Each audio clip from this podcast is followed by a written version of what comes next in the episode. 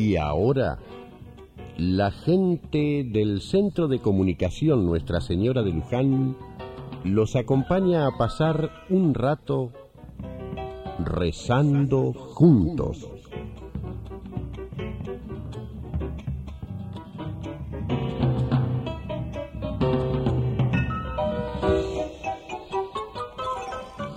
¿Cómo están amigos? ¿Qué tal? Ave María Purísima. Hoy es 6 de agosto. Mañana San Cayetano, el patrono del pan y del trabajo. A estas horas ya hay una cola como de 18 cuadras de gente para entrar a tomar gracia tocando el nicho donde está la imagen de San Cayetano en Liniers, en Buenos Aires.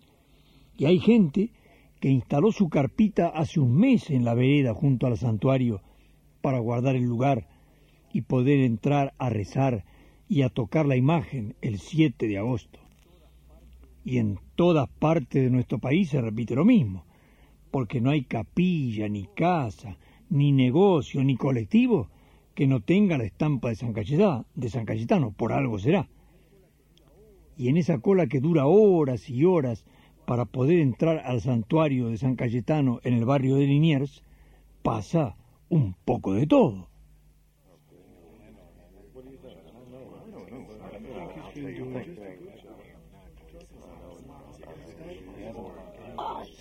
Ay, no sé en qué pierna pararme ya. ¿Qué hora son? Ay, la una y veinte. Ay, qué sueño. El colectivo venía de pasito. Ay, ¿de dónde venís vos? Yo de Carlos Paz. Lejísimo de aquí. ¿Y vos de dónde venís? De Virreyes, en San Fernando. Mirá dónde nos vinimos a juntar. y una cola como de 10, 12 cuadras por lo menos tenemos de cola, ¿no? Mm. Ah, ¿y vos eres curiosa? ¿Qué venís a pedirle a San Cayetano? Es- yo vengo a agradecerle que mi nene nació muy bien. Ah, qué suerte. la verdad que qué sí. suerte. ¿Es el primero que tenés? Sí, es el primero. ¿Y cómo se llama? Fabián. Ah. Fabián Andrés. Está de lindo. Me imagino. ¿Y con quién lo dejaste? Ah, eh, con la abuela, con mi mamá. Ah, Por hoy se va a tener que conformar con la mamadera. ¿Por qué? Porque yo le doy la teta. Ah. Pero hoy quise venir eh, a agradecerle a San Cayetano. Y viniste justo hoy que es el día del niño. Ah, Dios y San Cayetano te lo conserven sanita, nene. Eh, lo vas a conocer. ¿Cuándo lo voy a conocer? Sí, ¿Qué hablaba? mamá, sí, ma- mamá lo va a traer. Ah, ¿lo va a Eh, traer? sí, mañana a la noche. Cuando estemos cerca de la puerta de la iglesia, Ah. vas a ver cómo te mira. Tiene unos ojitos negros hermosos. Eh, lo dice la madre, mira qué va a decir. Ay, mi Dios. No, yo vengo a pedirle que no me falte trabajo, che. ¿Y, y en qué trabajas? Mm, trabajo por horas en casa de familia. Trabajo hay, pero te pagan poco, che. Estamos cobrando lo mismo que hace tres años, tres años cobrando lo mismo. ¿Te parece? Mm. Sí, a vos te, te pagan mal y te reís. No, no, no, no, no, no es por eso, no. Me río porque una compañera de trabajo le cambió la letra a un tango. ¿Y con eso? Es el tango cambalache. ¡Ah, qué tango cambalache! ¿eh? ¿Lo conoces? ¿Querés Sí, escucharlo? sí, lo ju- lo vas a escuchar. Yo traje el pasacasé para no aburrirme en la cola. Lo vas a escuchar. Escucha.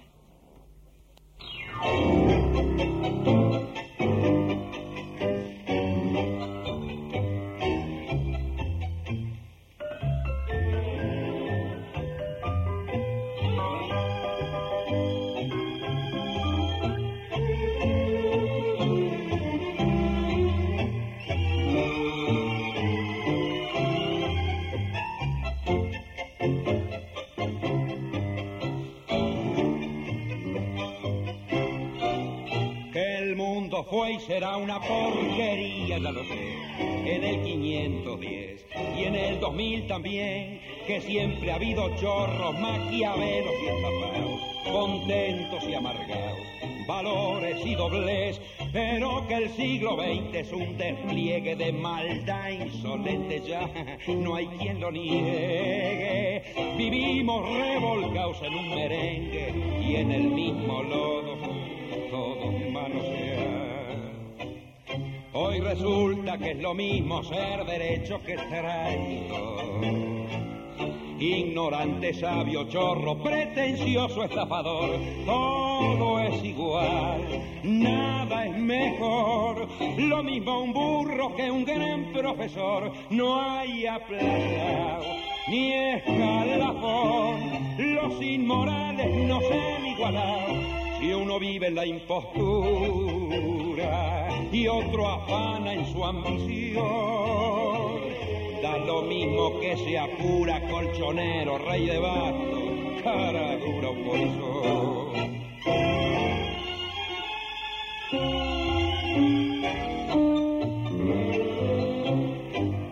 Qué falta de respeto, que atropello a la razón. Cualquiera es un señor Cualquiera es un ladrón, mezclado con Toscanini, Vascarpase y Napoleón, Yandasto y Marimón, Gatica y San Martín, igual que en la vidriera irrespetuosa de los cambalaches, se ha mezclado la vida y herida por un sable sin remache, ve llorar la Biblia junto a un calefón.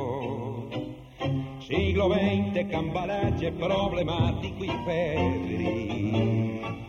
El que no llora no mama y el que no afana es un gil. Dale nomás, dale que va, que allá en el horno nos vamos a encontrar. No pienses más, hacete a un lado, que a nadie importa si naciste honrado si es lo mismo el que labura noche y día como un buey, el que vive de los otros, que el que mata, que el que cura, o está fuera de la ley.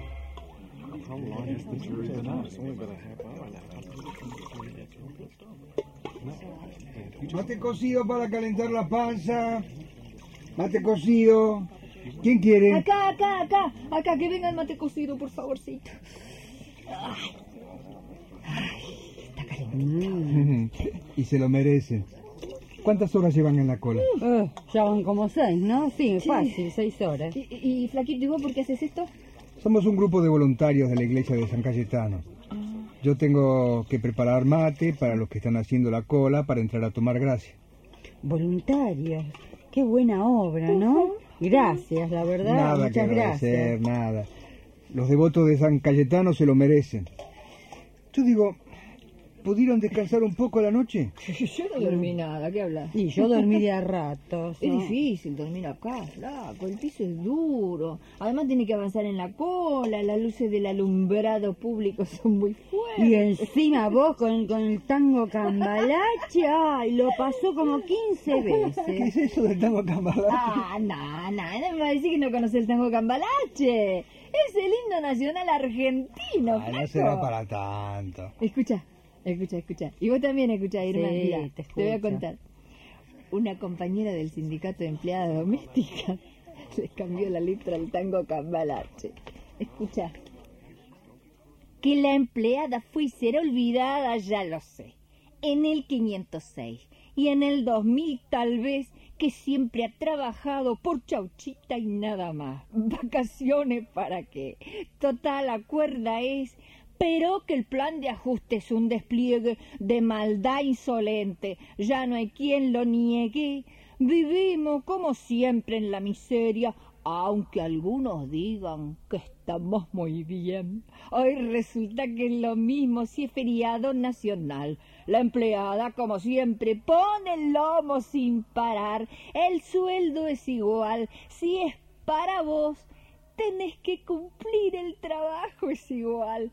Si estás enferma o embarazada o a punto de comprar, media vuelta pa'l laburo y ahorrate unos pesitos que licencia no tendrás.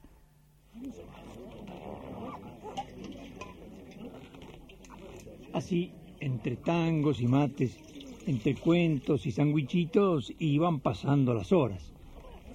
San Cayetano se hace esperar, pero vale la pena.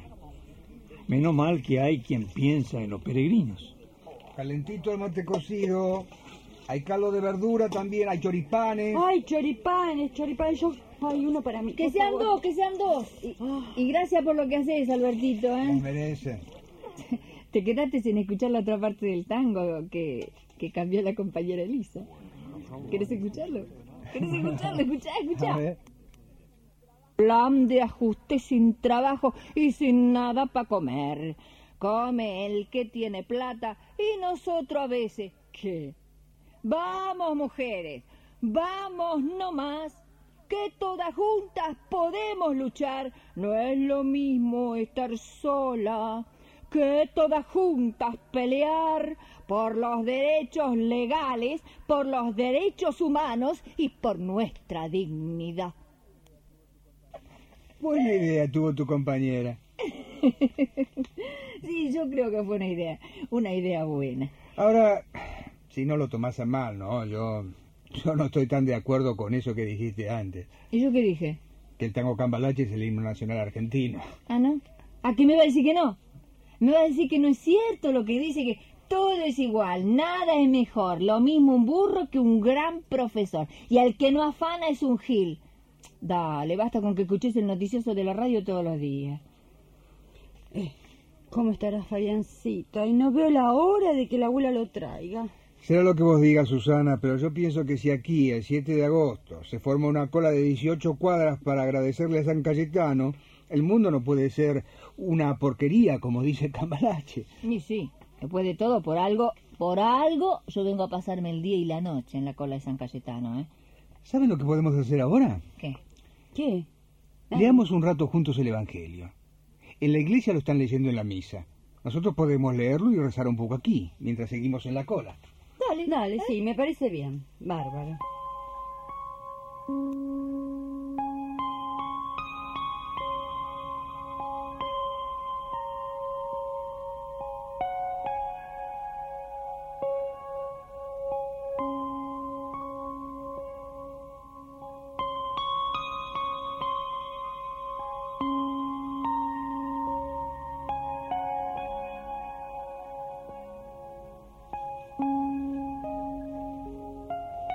Ocho días después de estos discursos, tomó consigo a Pedro, a Juan y Santiago y subió al monte a orar. Mientras él oraba cambió el aspecto de su rostro y sus vestidos se tornaron de una blancura resplandeciente. Dos hombres de improviso se pusieron a hablar con él. Eran estos Moisés y Elías, que en aparición gloriosa hablaban con él de su muerte, que había de verificarse en Jerusalén. Pedro y sus compañeros estaban cargados de sueño, mas despertaron y vieron la gloria de Jesús y a los dos varones que estaban con él. Y como éstos empezaron a alejarse, Pedro le dijo a Jesús, Maestro, bueno es quedarnos aquí. Hagamos tres tiendas, una para ti, otra para Moisés y otra para Elías. No sabía lo que decía. Mientras él estaba diciendo esto, vino una nube y los cubrió. Al entrar en la nube, los discípulos se asustaron, y una voz desde la nube dijo, Este es mi Hijo, el elegido, escúchenlo. Y mientras se oía la voz, Jesús se encontraba solo.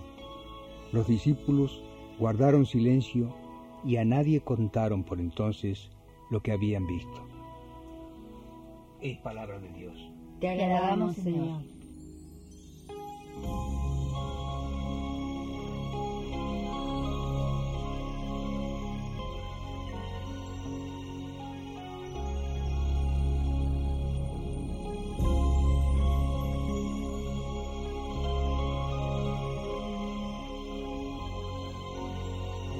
Lo vieron blanco a Jesús.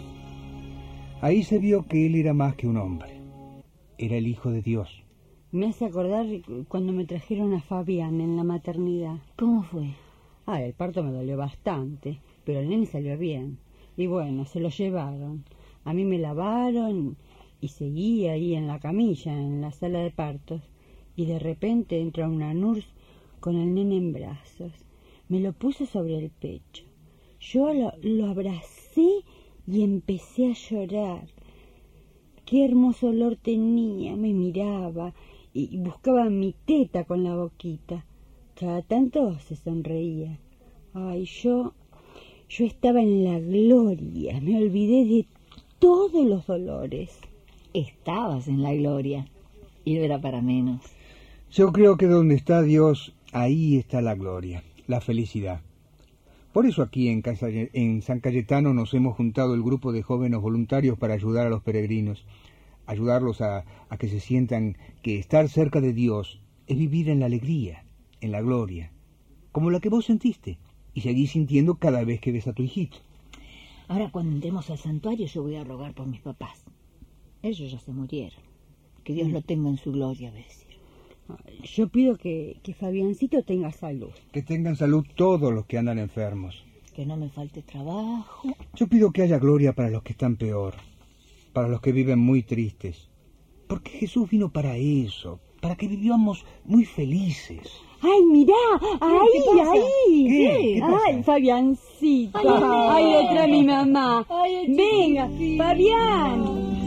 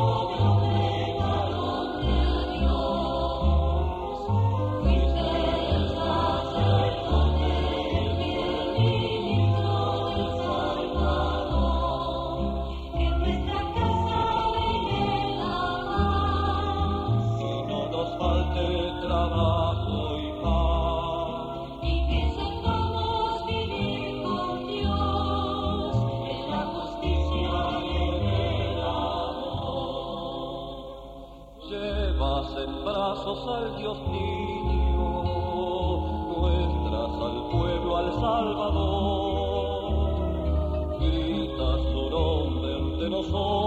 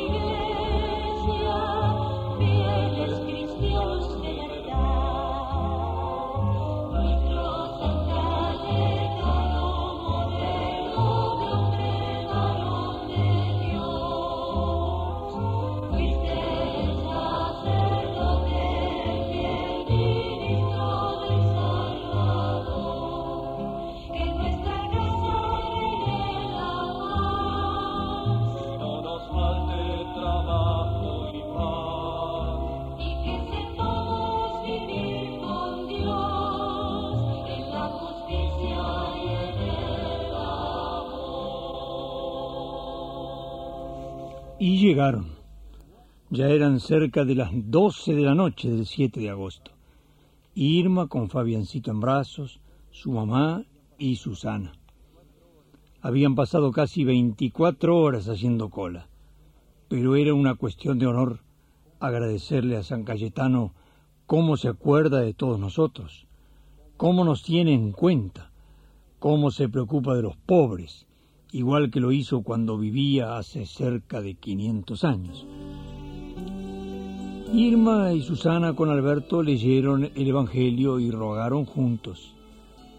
Es lo que ahora les proponemos que hagan ustedes, amigos, cada cual en su pago, en su barrio, en este domingo 6 de agosto, Día del Niño y víspera de la fiesta de San Cayetano. Lean el Evangelio donde cuenta que Jesús se transfiguró, lo vieron brillante, lleno de gloria. ¿Y nosotros qué podemos hacer para que nuestra gente viva un poco más cerca de Dios, más alegre, más en la gloria, como Irma cuando vio a su hijito recién nacido? Ya saben que si no tienen el Evangelio nos lo puede pedir y con todo gusto se lo mandamos por correo certificado. Ustedes escriban a la casilla de correo 159 159 de San Isidro, provincia de Buenos Aires, código postal 1642 1642. Con todo gusto le mandamos el Evangelio por correo certificado. Vamos a volver a encontrarnos la semana que viene para pasar otro rato rezando juntos.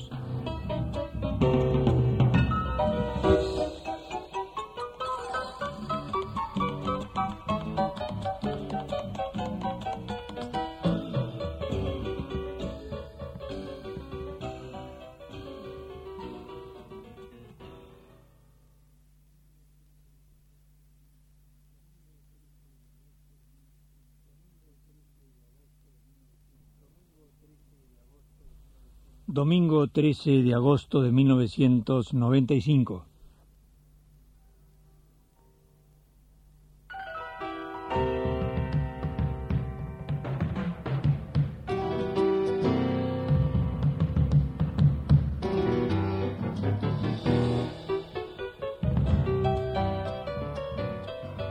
Y ahora, la gente del Centro de Comunicación Nuestra Señora de Luján los acompaña a pasar un rato rezando juntos.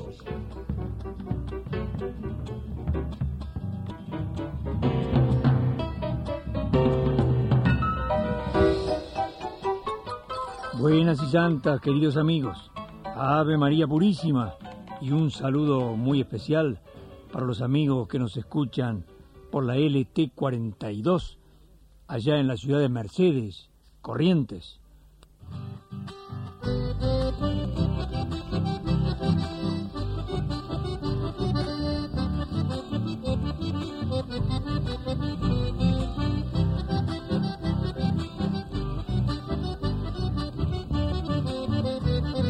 Hoy el Maestro Jesús matea con nosotros y nos dice ojito y ojazo, a no dormirse, a la ocasión la pintan calva y etcétera, etcétera. O sea, hay que vigilar, no hay que dormir.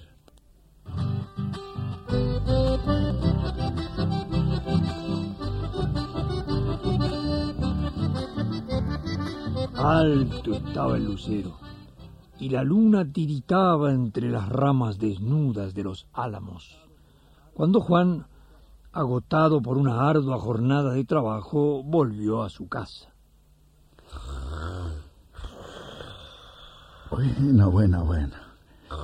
Es temprano, pero los chicos están dormidos. Hoy he comido poco, pero no me apura la comida. Negrita, llegó tu maridito. Y llegó con mucha ganita de muchas cositas. Hace falta que te diga que me muero por tener algo contigo. Es que Toda no la casita estaba en silencio. Juancito avanzó hasta el cuarto, se sentó en la cama, se sacó la campera, se sacó el pullover. Sí, mamita. Acá está tu caburé sacándose las plumitas. ¡Fuera de acá, pajarraco! ¿Eh? ¿Qué? ¡Grandísimo sinvergüenza! ¿Pero quién está ahí? ¡Su suegra, señor! ¡El diablo! ¿Por qué no se fija un poco, grandísimo degenerado? Sí, ¿y qué hacía usted en mi cama? eh? La de mi hija, querrá decir. ¿Y dónde está su hija? Ya que lo dice. Eh, eh, me, me dijo que ya venía. Eh, yo preparé la comida, yo le di la comida a los chicos, yo lavé los platos y después, bueno, me acosté un ratito. ¿Va a prender la luz? Cuando me vista. Jesús, María y José. Jesús, María, José y usted me van a decir dónde está mi señora. Espere un momento. eh, le voy a calentar los fideos. Yo quiero saber dónde está mi señora. Le dije que ya va a venir. Ya va a venir, ¿eh? Yo la voy a ayudar a venir rápido. Adiós, suegrita. El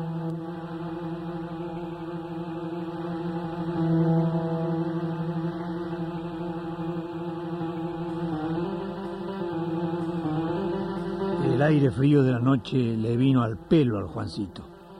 El susto con la suegra, la bronca contra su señora, lo calentaban desde adentro como un trago de ginebra recia.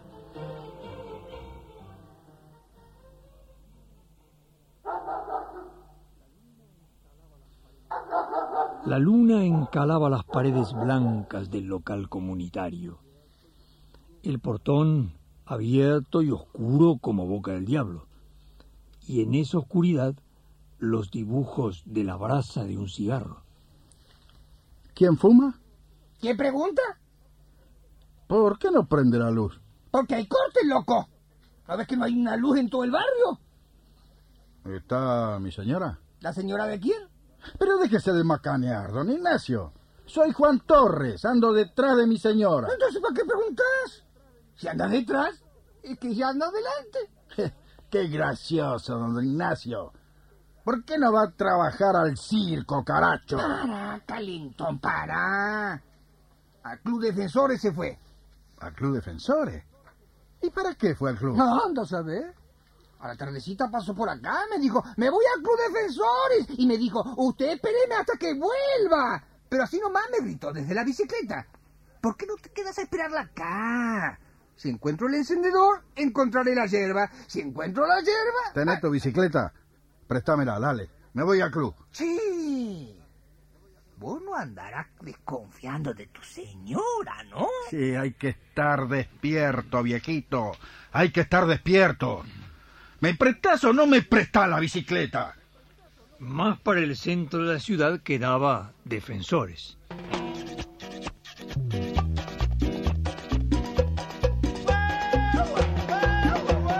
Rosarios de bombitas coloridas cruzaban la calle de lado a lado. Multitud de autos reflejaban aquellas luces en sus techos relucientes. Juan, preguntando y preguntando, orilló a la cancha de fútbol, pasó junto a la pileta de natación y llegó finalmente al gran tinglado del gimnasio cubierto.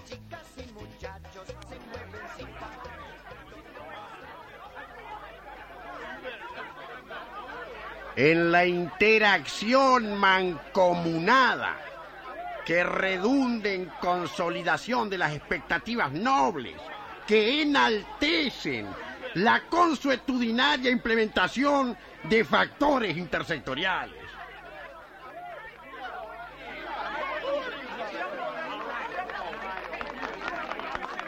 Por un bosque de gente, por un bosque de aplausos, Juancito se fue abriendo paso. Permiso. Debemos estar Permiso. alertas. Permiso. Debemos estar despiertos. Permiso, permiso. Porque hay quienes han renegado de la consuetudinaria implementación. Hay quienes pretenden ahogar los factores intersectoriales. Hay quienes abogan por la muerte de toda interacción consolidativa. Sé que ustedes me acompañan. Sé que ustedes están de pie. Sé que ustedes están despiertos. Pero si seguís hablando nos vamos a dormir. Negra, por fin te encontré. Juan, ¿qué haces acá? Los abrazo a todos sobre mi sensible esternón.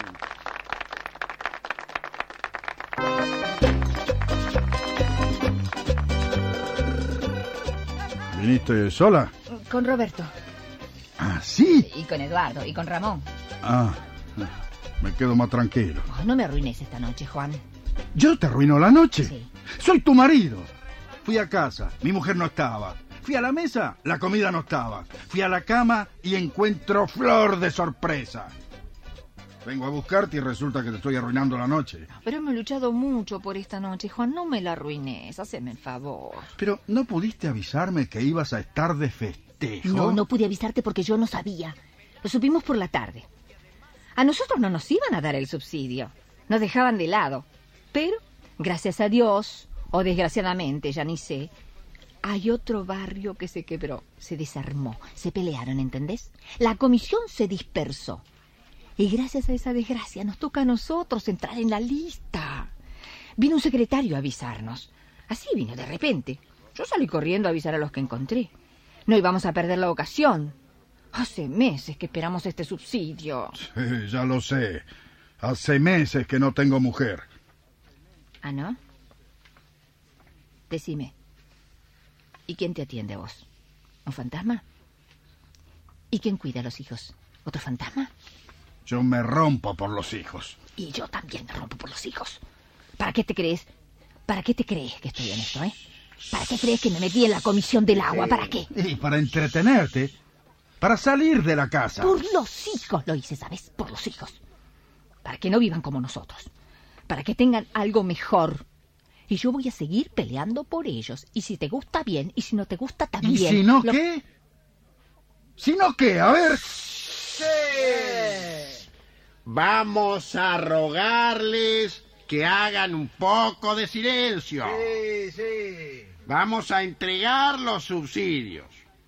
Vamos a ir nombrando a los barrios uno por uno, a las comisiones de los barrios, y les rogamos que suban al escenario a recibir el aplauso que justamente merecen por sus esfuerzos por la consultoría aplicación a la organización comunitaria. En primer lugar, Barrio San Cayetano. Ay, nuestro barrio. Ay, mi madre. Yo estoy con esta fallísima, estoy llorando. ¿Será posible tanto que... El barrio San Cayetano aplicará este subsidio a la instalación de una red mo- modifique- domi- do- domiciliaria de agua potable. ¿Está el barrio San Cayetano? Aquí, aquí, aquí estamos, aquí estamos.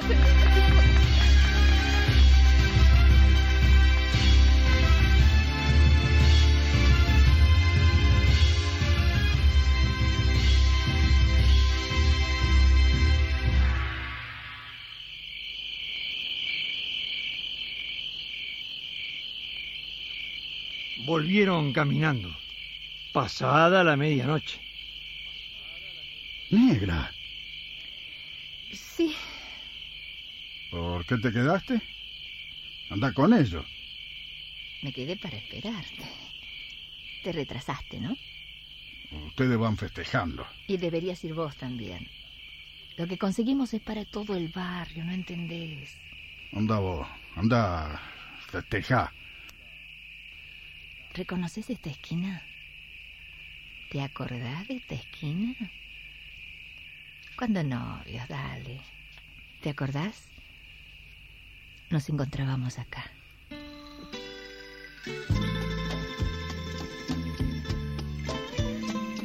Solía ver perfume de paraísos.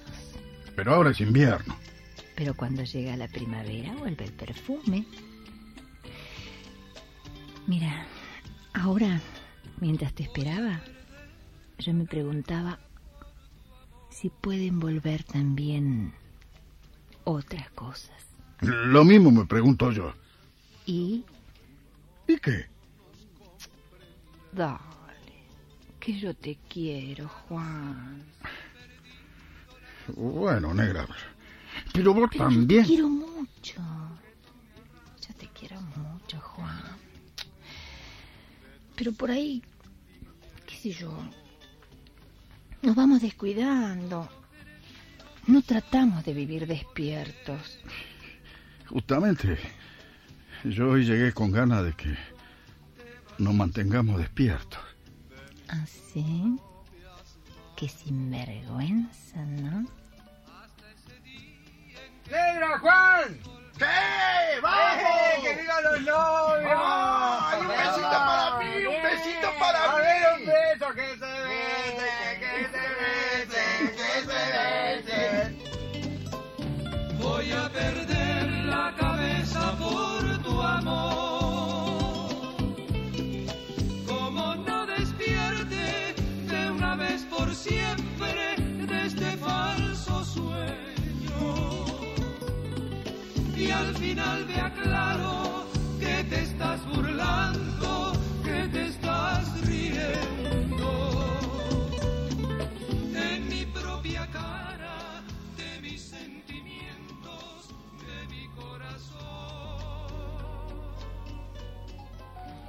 el salón comunitario, por la mañana del domingo, hay celebración.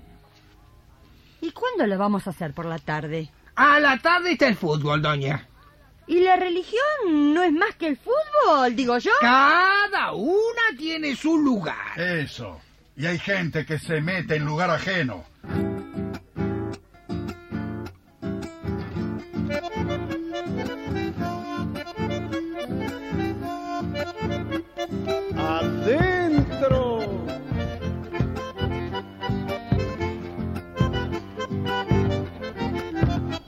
Perturba la celebración es el viento. El viento fresco que entra por las ranuras cargado de olor a choripán y empanadas. Después de la celebración, gran almuerzo, gran.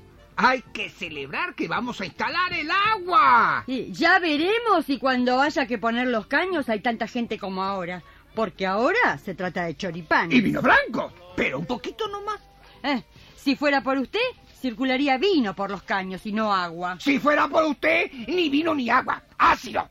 Bueno, paren un poquito de pelear. sí, Paren, paren. Vamos a leer la palabra de Dios, ¿sí?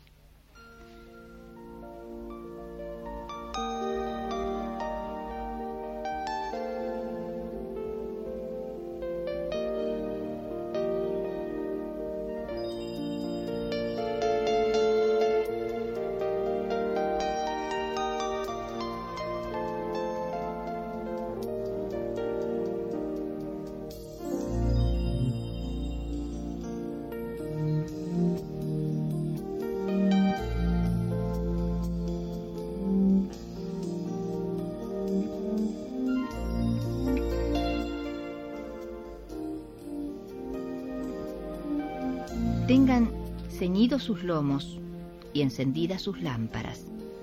Sean como los criados que esperan a su amo de retorno de las bodas para abrirle apenas llegue y llame. Dichosos los siervos a quienes el amo encuentra vigilantes a su llegada. En verdad les digo que se ceñirá y los hará sentar a la mesa y se pondrá a servirles él mismo. Tanto si viniera en la segunda como en la tercera vigilia, si los encuentra así, dichosos ellos. Tengan en cuenta que si el amo de casa supiera a qué hora va a venir el ladrón, vigilaría y no dejaría horadar su casa. Estén preparados también ustedes, porque a la hora que menos piensen, vendrá el Hijo del Hombre. Es palabra de Dios. Te alabamos, Señor.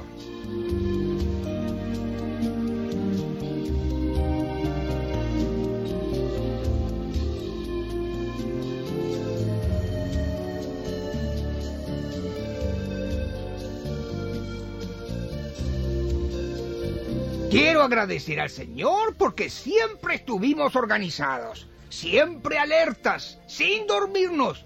Gracias a eso pudimos conseguir estos mangos para el agua. Yo también quiero agradecer eso. Yo quiero pedir a Dios que nos mantenga siempre atentos, siempre despiertos. Porque a la ocasión la pintan calva y hay que agarrarla al pasar por el único pelo que tiene.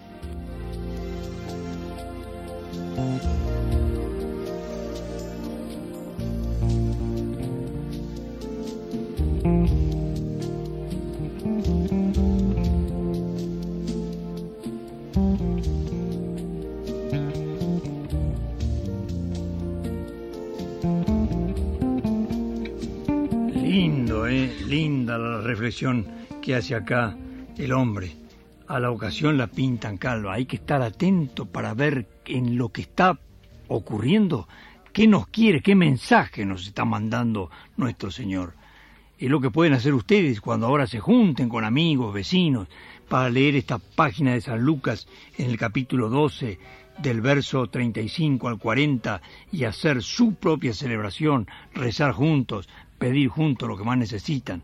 Ya saben que si no tienen el libro de los Evangelios, basta que nos lo pidan nosotros al Centro de Comunicación Nuestra Señora de Luján, en la casilla de correo 159 de San Isidro, provincia de Buenos Aires, código postal 1642.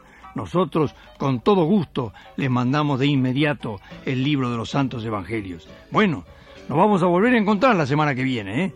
Para pasar otro rato rezando juntos.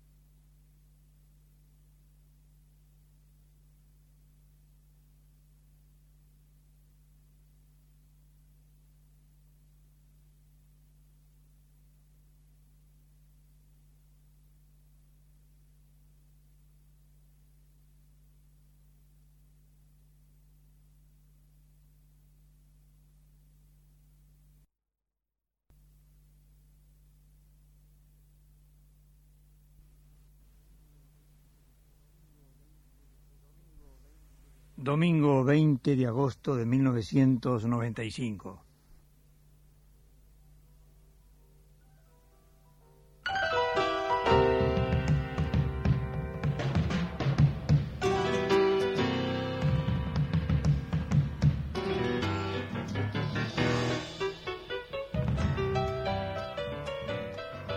Y ahora, la gente del Centro de Comunicación Nuestra Señora de Luján los acompaña a pasar un rato rezando juntos.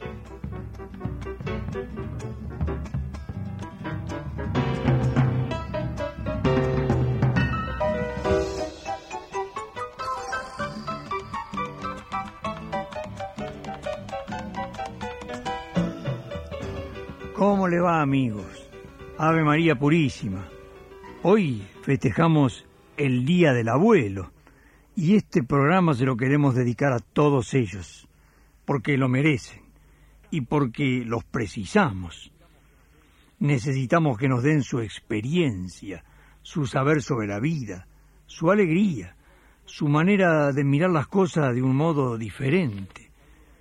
Vaya un saludo muy especial a los abuelos que nos escuchan por la FM Tupambaé, en Posadas, o la FM Odisea, de Jardín América, allá en Misiones. Y hablando de, de abuelos, es decir, de gente mayor, ahí lo tienen a Don Leiva.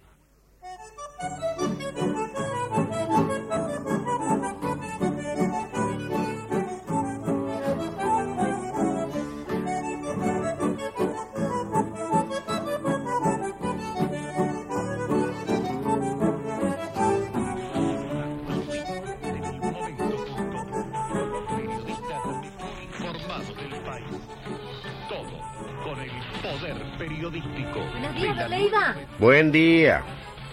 ¿Qué noticias trae el diario? Uh, parece que encontraron al que metió a la nena en una bolsa de plástico y la hizo oficial. Pero tiene el diario al revés, don Leiva. Eh, se lee lo mismo. Lo agarraron al tipo nomás. Bueno, voy a empezar a cocinar el locro. Usted viene a comer, ¿no? No sé. ¿Pero cómo que no va a venir?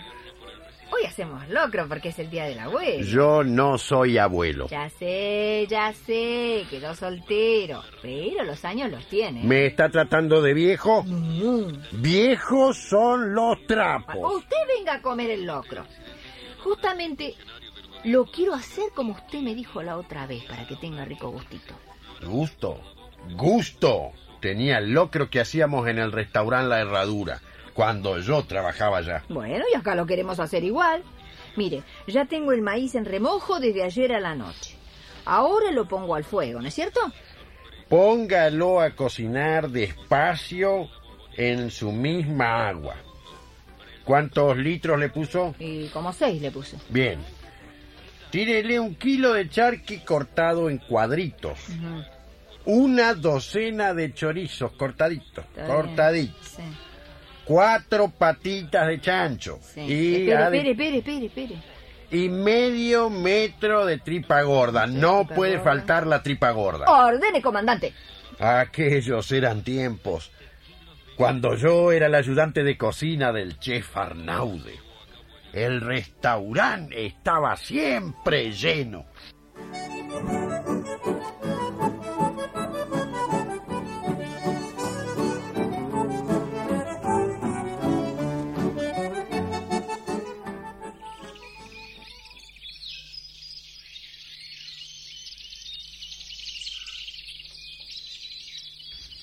Igual que las señales de humo que hacían los indios.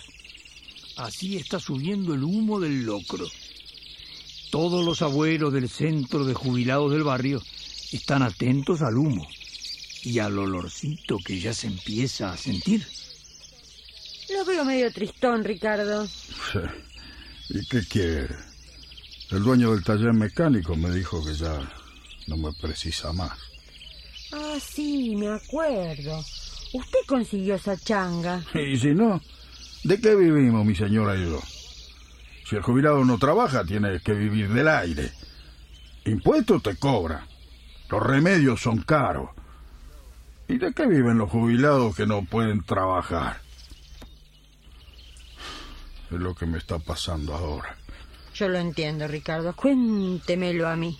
Que trabajé como 35 años de partera en el hospital y la jubilación apenas me alcanza para comer y, y pagar algunas boletas. Pero no se arregla nada con llorar todo el día, ¿eh? Por eso aquí en el barrio formamos el centro de jubilados Imán. Imán lo llamamos. Porque vio lo que hace el imán. Agarra, atrae los fierritos. Cuando empezamos eran 14 jubilados. Ahora pasan de 80.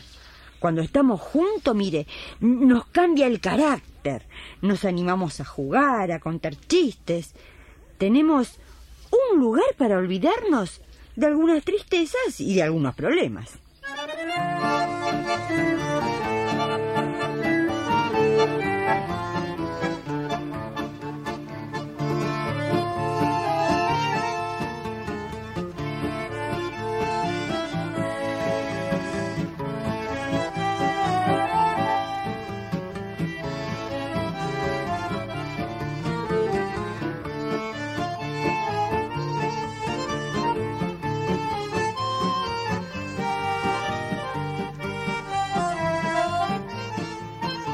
El locro está marchando. Dorita lo acaba de probar, pero la cara que pone es de que todavía falta algo. ¿Cómo era lo del condimento? Hay que ponerle cinco cucharadas de orégano. Ah. Ay, o, o eran seis. O siete. Eh, tanto Ay, no me orégano. Y cuatro cucharadas de perejil, ¿eh? Y hojas de laurel. Pero no me acuerdo cuántas. Escúchame, ¿por qué no vamos a preguntarle a don Leiva? ¿eh? Ay, anda, mira, leyendo el, el diario como, como todos los días. Terrible. No sabe leer ni escribir, pero él hace que lee el diario. Prende la radio y te comenta las noticias. Don Leiva. ¿Qué pasa? ¿Cómo es lo del condimento del locro? Encontraron un esqueleto en el túnel. Deje el diario, don Leiva. Lo tiene al revés. Yo lo leo igual. Bueno, llévenos el apunte, don Leiva. Eh, ¿Cómo es el condimento del locro? Bah, por más que les diga, va a salir cualquier cosa. Bueno, no venga a comer entonces y listo. ¿Cuánto de orégano hay que poner? Cinco cucharadas. Ajá. ¿eh? Está. Después, dos ramitos de albahaca. Te dije que Bueno. no, ¿viste? Cinco cucharadas de perejil. Está, sí. Unas siete hojas de laurel. Mm. ¿Tiene laurel? Ay, ay, ay, ay. Bueno, bueno. El árbol ahí. Bueno, un kilo de tomates y dos cabezas de cebolla. ¿Te vas a acordar de todo vos? Sí, me voy a Y sal y pimienta a gusto. Sí, don Leiva. Hay que revolverlo seguido para que salga bien espeso. Sí, don Leiva. Está bien. Gracias, Ah. don Leiva. Ahí vamos, chao. Thank you.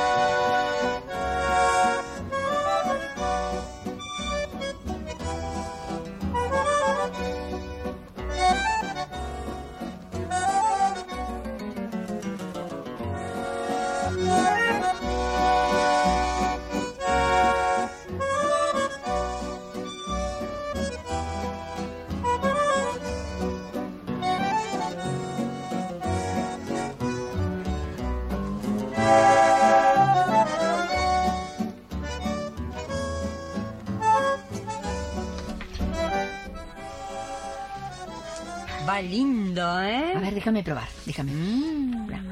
Ah, mm, está caliente, a ver. Está bueno, ¿eh? Está riquísimo.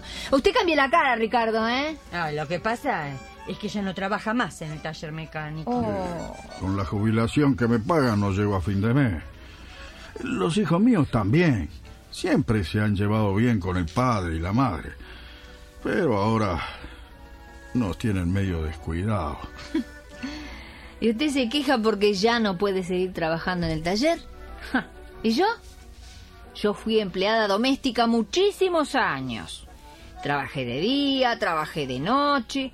Mire, en una sola casa trabajé 24 años.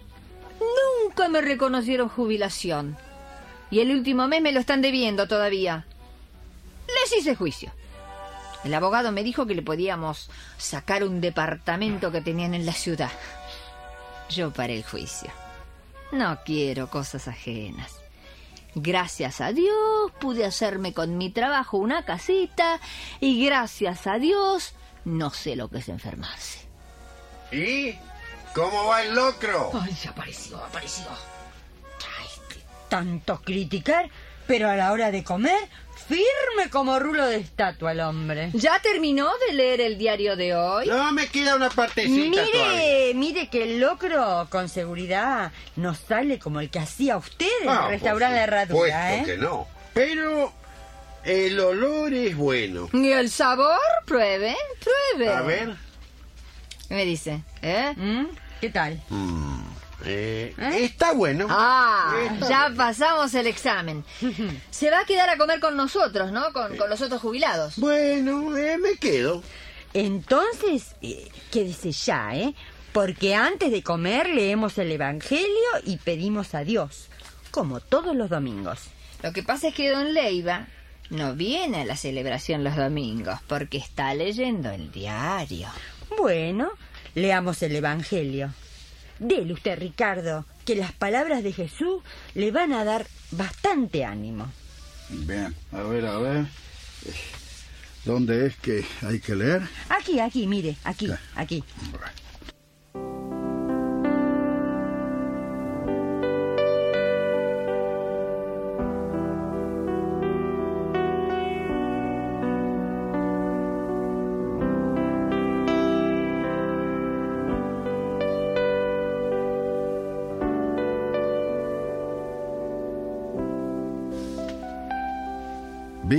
Traer fuego a la tierra y cuánto deseo ya que arda.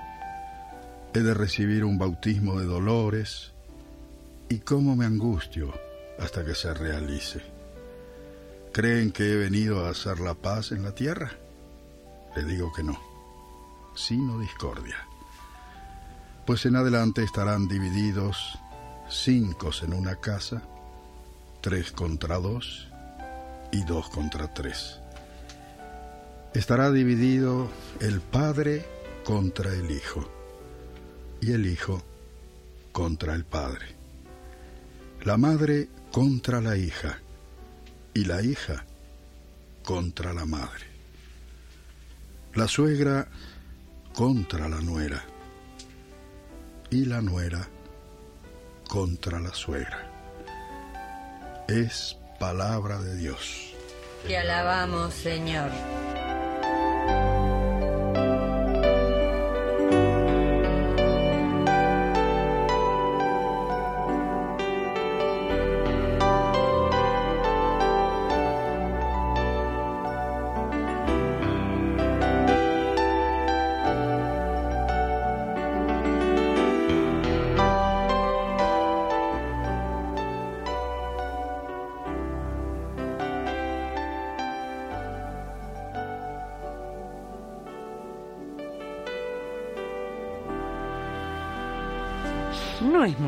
Eso que dice, ¿eh?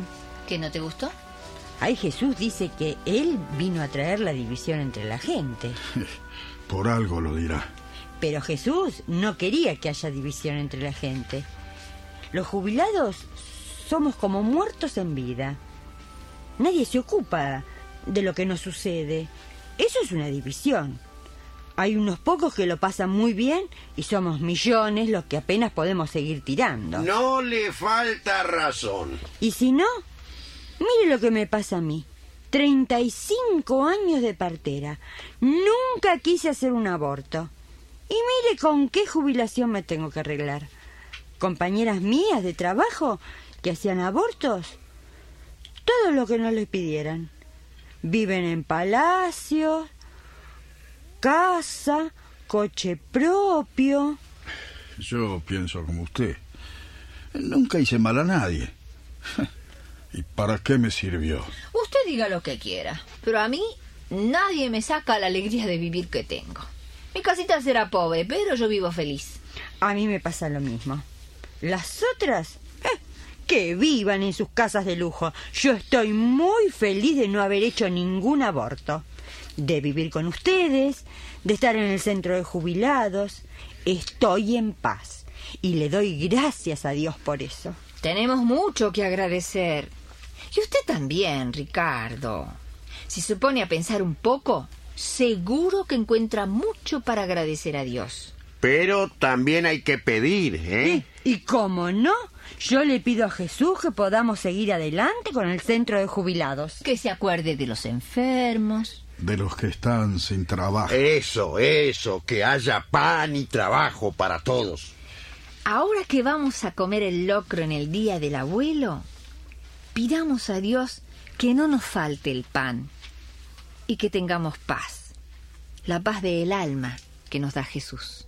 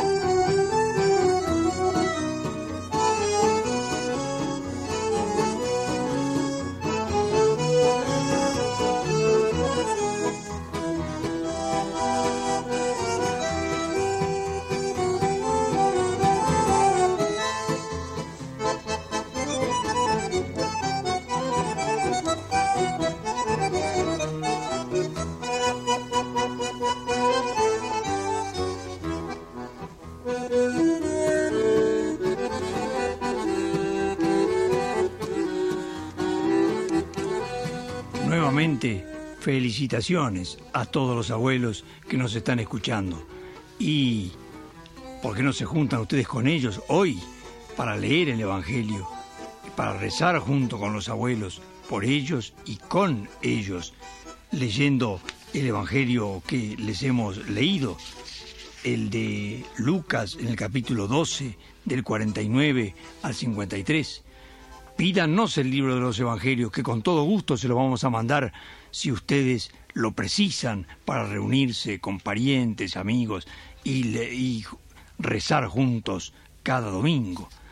Estamos en la casilla de correo 159 de San Isidro, código postal 1642, y con todo gusto, si nos escriben, le vamos a mandar el libro de los Evangelios. Bueno, vamos a volver a encontrarnos la semana que viene para pasar otro rato rezando juntos.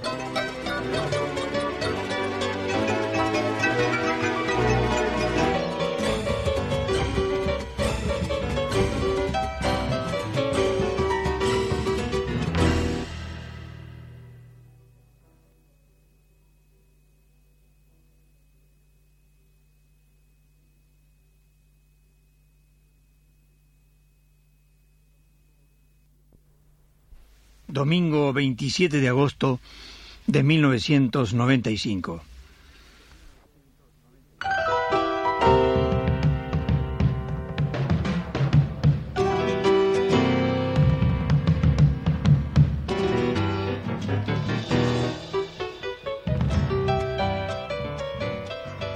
Y ahora, la gente del Centro de Comunicación Nuestra Señora de Luján los acompaña a pasar un rato rezando juntos.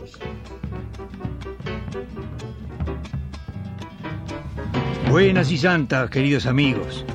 Ave María Purísima para todos.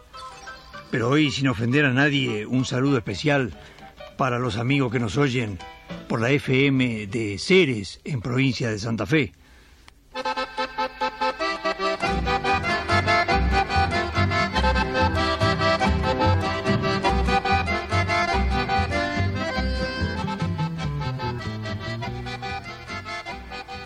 Los que alguna vez se ha sentido el último orejón del tarro, los que se han sentido la última leche del tarro, los que se sienten el último palo del gallinero, hoy tienen que escuchar al maestro, que viene a decirles... Los últimos serán los primeros. Los últimos serán los primeros, porque Dios mira al revés. Los últimos serán los primeros porque el mundo está patas arriba. Y si el mundo está patas arriba, Dios, que mira al revés, de última está mirando al derecho.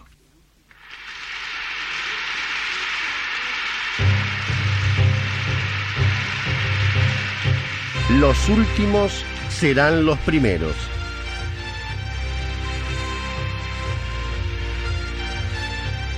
Capítulo primero.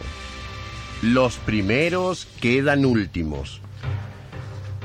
Capítulo que tiene lugar en la noble y nunca bien ponderada ciudad de Santa Fe de la Veracruz, a 25 días del mes de abril del año del Señor de 1853.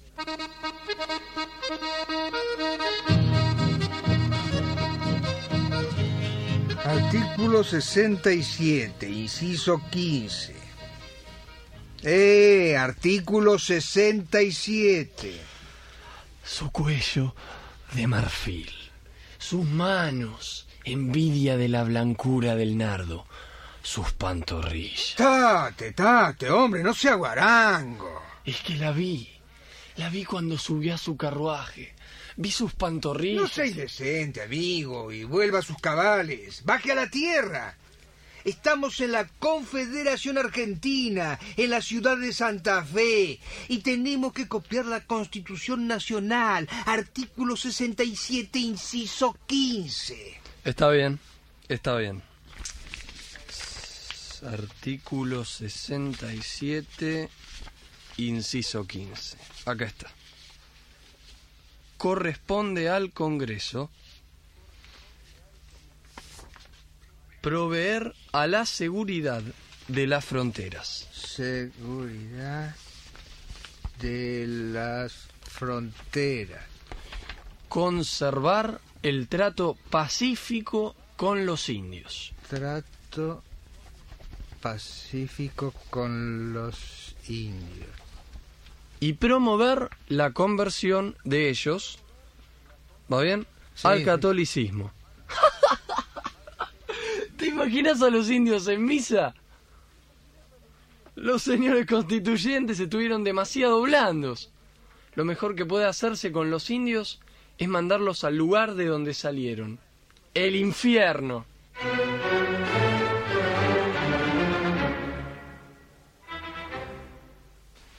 Fueron los primeros en esta tierra. Los que estaban antes de que esta tierra tuviera nombre. Los que sabían pronunciar el nombre. El nombre de esta tierra cuando nació. Fueron los primeros. En la Constitución de 1853, los últimos. Apenas el artículo 67, inciso 15.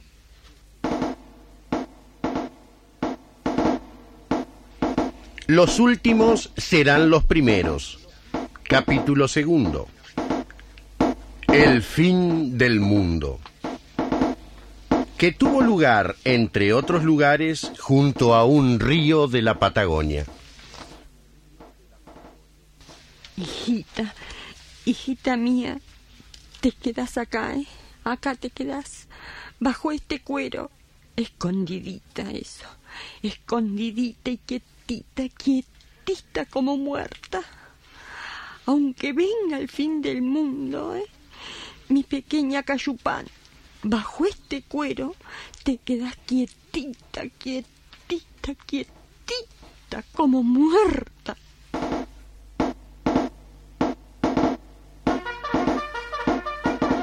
Ya vienen, ya vienen, ya vienen los blancos, vienen, ahí vienen.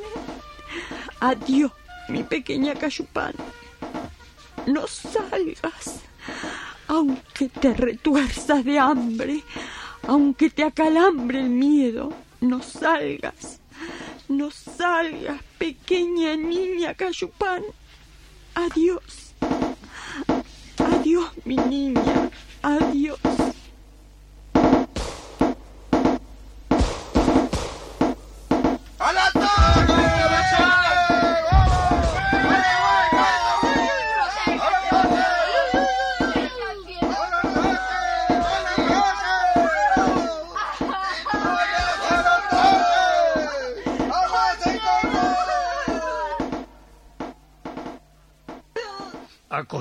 Sobre la tierra, la niña Cayupán se sintió enterrada en vida, su mejilla pegada a la tierra. Hasta su mejilla llegó un hilo de sangre.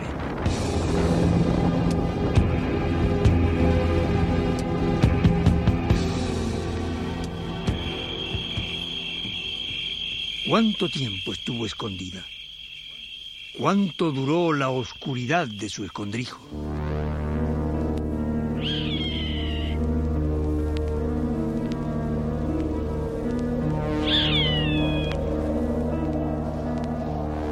Cuando salió de su escondite, casi paralítica por la contractura del miedo, la niña Cayupán vio el fin del mundo.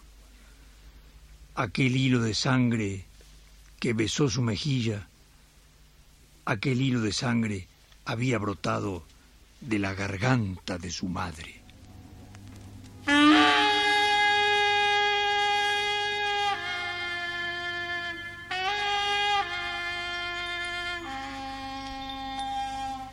Su abuelo muerto, su madre muerta,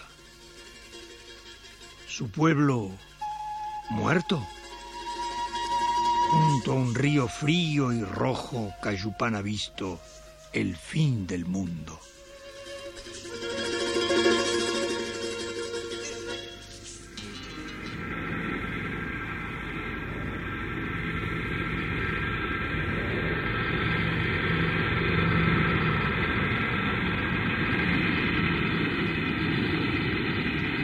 Los últimos serán los primeros.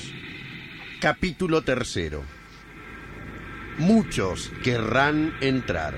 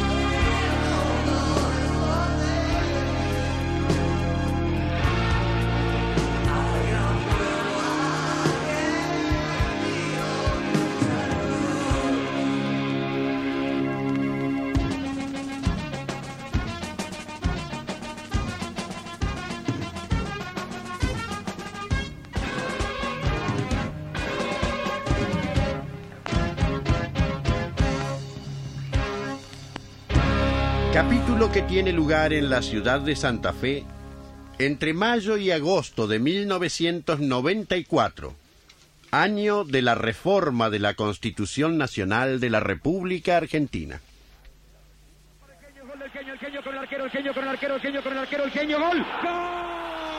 ¡Listo! ¡Ganamos! Argentina 2, Nigeria 1. ¿Y esa rubia gordita? ¿Qué quiere con Maradona? Ese es del control antidoping, che. ¡Ganamos! Cambia la cara que ¿Pero ¿Qué ganamos. querés? Cada partido que veo me acuerdo de mi desgracia. Yo tendría que estar allá en Estados Unidos. Ya tenía mi pasaje y todo. Y cuando faltan siete días viene el director y me dice, dame, a Estados Unidos voy yo. Y claro, como uno es el último orejón del tarro. El director contento en el Mundial. Y yo acá en Santa Fe, bien aburrido. Ah, déjate de embromar.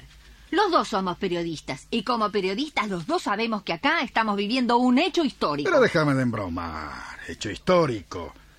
Todo esto es un circo que armó el gobierno para conseguir una sola cosa, la reelección. Para el gobierno puede ser, pero para otros la reforma de la Constitución puede ser una ocasión histórica, che. Mira, llama a todos los canales y las radios. Pregúntale cuál es el tema que tiene mayor audiencia. Mundial, mundial, mundial, mundial. Esta reforma de la Constitución no le interesa a nadie.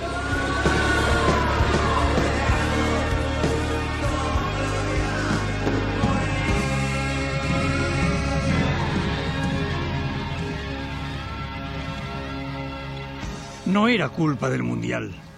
Era que algunos estaban más despiertos que otros.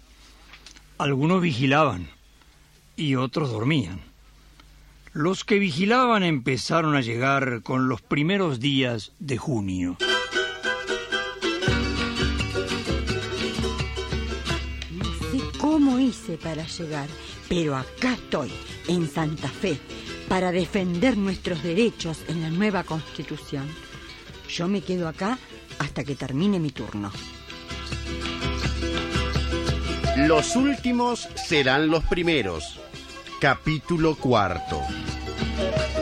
Vendrán muchos de oriente y occidente, del norte y del sur. Estaban siempre, rodeando a los convencionales, esperando en los pasillos. Estaban siempre.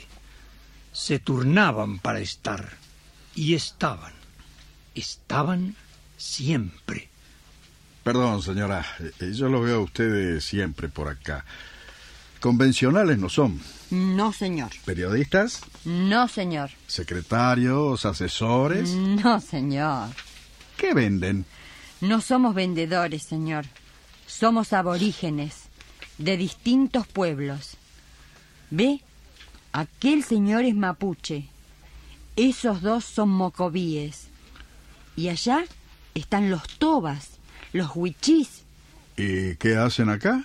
Queremos que nuestros derechos estén en la nueva constitución, señor. Vea, vea, señor. Sería de gran ayuda para nosotros si ustedes, los periodistas... No, no, mire, no, no. eh, yo estoy muy ocupado, ¿sabe? Con permiso, ¿eh? Con permiso. Estaban. Estaban siempre. Tanto que los propios convencionales constituyentes llamaron a los indios los convencionales de pasillo. Sí, si los convencionales estaban, ellos estaban. Estaban siempre. Los del norte, los del sur. Estaban. ¿Y no hablaste? ¿Y no les hiciste la nota? ¿Nota? Hacerles una nota. ¿Y a quién le interesan los indios? Y vos te llamás periodista. Ellos son toda una historia. Pero no le interesa a nadie. Deja de embromar. Cuando nosotros queremos que algo interese, siempre logramos que interese. Eso no lo decido yo, eso lo decide el director. Insistí entonces. Convencelo al director. Contale cómo los indios fueron reducidos a la nada. Eso ya lo sabe. Mejor, entonces contale cómo pasaron en silencio este siglo entero. Vos lo dijiste. Lo pasaron en silencio. ¿Cómo querés saber en qué andaban? Y pregúntale a ellos entonces. Preguntales qué hicieron, ¿eh? ¿Cómo es que después de un siglo se aparecen otra vez? Con su idioma, con su religión, con su música, con su cultura. ¿Qué pasó? ¿No estaban muertos? ¿Cómo hicieron para resistir contra tanta marejada en contra? Eso. Directamente les pido que, por favor, me den una lección. ¿Y por qué no? Hemos aceptado tantos maestros para economía que nos enseñe el Fondo Monetario. Que venga un japonés a decirnos que la historia terminó. ¿Por qué no aceptar que un indio nos cuente cómo se hace para seguir la historia? ¿Cómo se mejora la historia? Estaban, y estaban vivos, mantenían su cultura. Y en cuanto llegó la democracia, hablaron. Y cuando Alfonsín intentó reformar la constitución, hablaron. Y cuando llegó la reforma de Menem, hablaron. Los últimos serán los primeros. Capítulo quinto. No quedará en palabras. Este es el Evangelio de Jesús según San Lucas en el capítulo 13, número 22 al 30.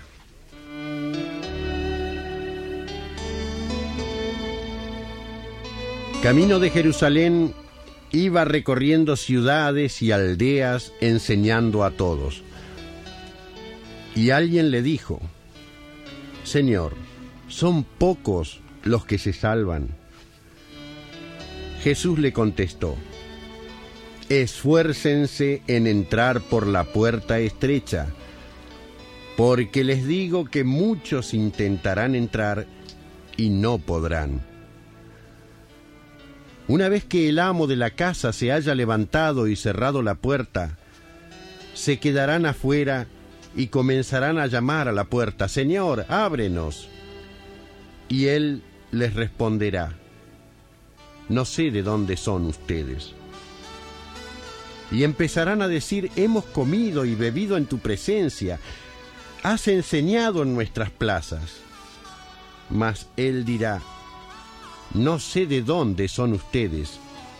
Aléjense de mí todos los que obran el mal. Entonces será llanto y la desesperación al ver a Abraham, Isaac y Jacob y a todos los profetas en el reino de Dios, mientras que ustedes son arrojados fuera. Vendrán de oriente y de occidente, del norte y del sur, y estarán en la mesa del reino de Dios, porque hay últimos que serán primeros y hay primeros que serán últimos. Es palabra de Dios. El 11 de agosto de 1994, la presidenta de la Comisión de Nuevos Derechos de la Convención Constituyente leyó lo siguiente.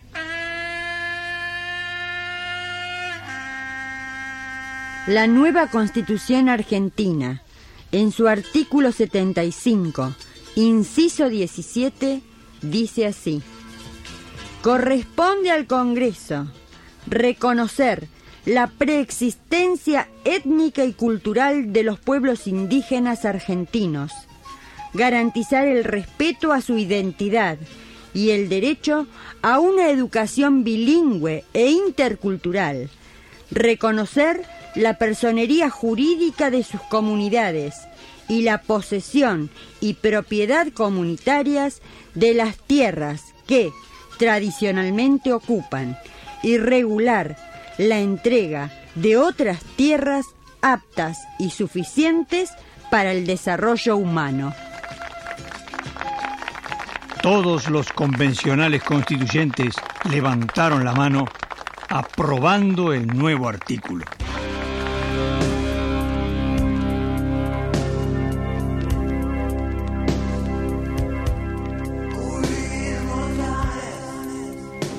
En las galerías los aborígenes lloraban lágrimas de alegría. En el recinto, los convencionales aplaudían de pie.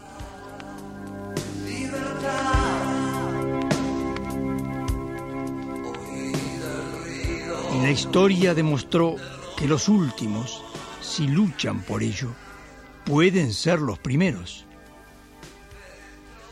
Nos estamos despidiendo hasta la semana que viene cuando pasemos otro rato rezando juntos.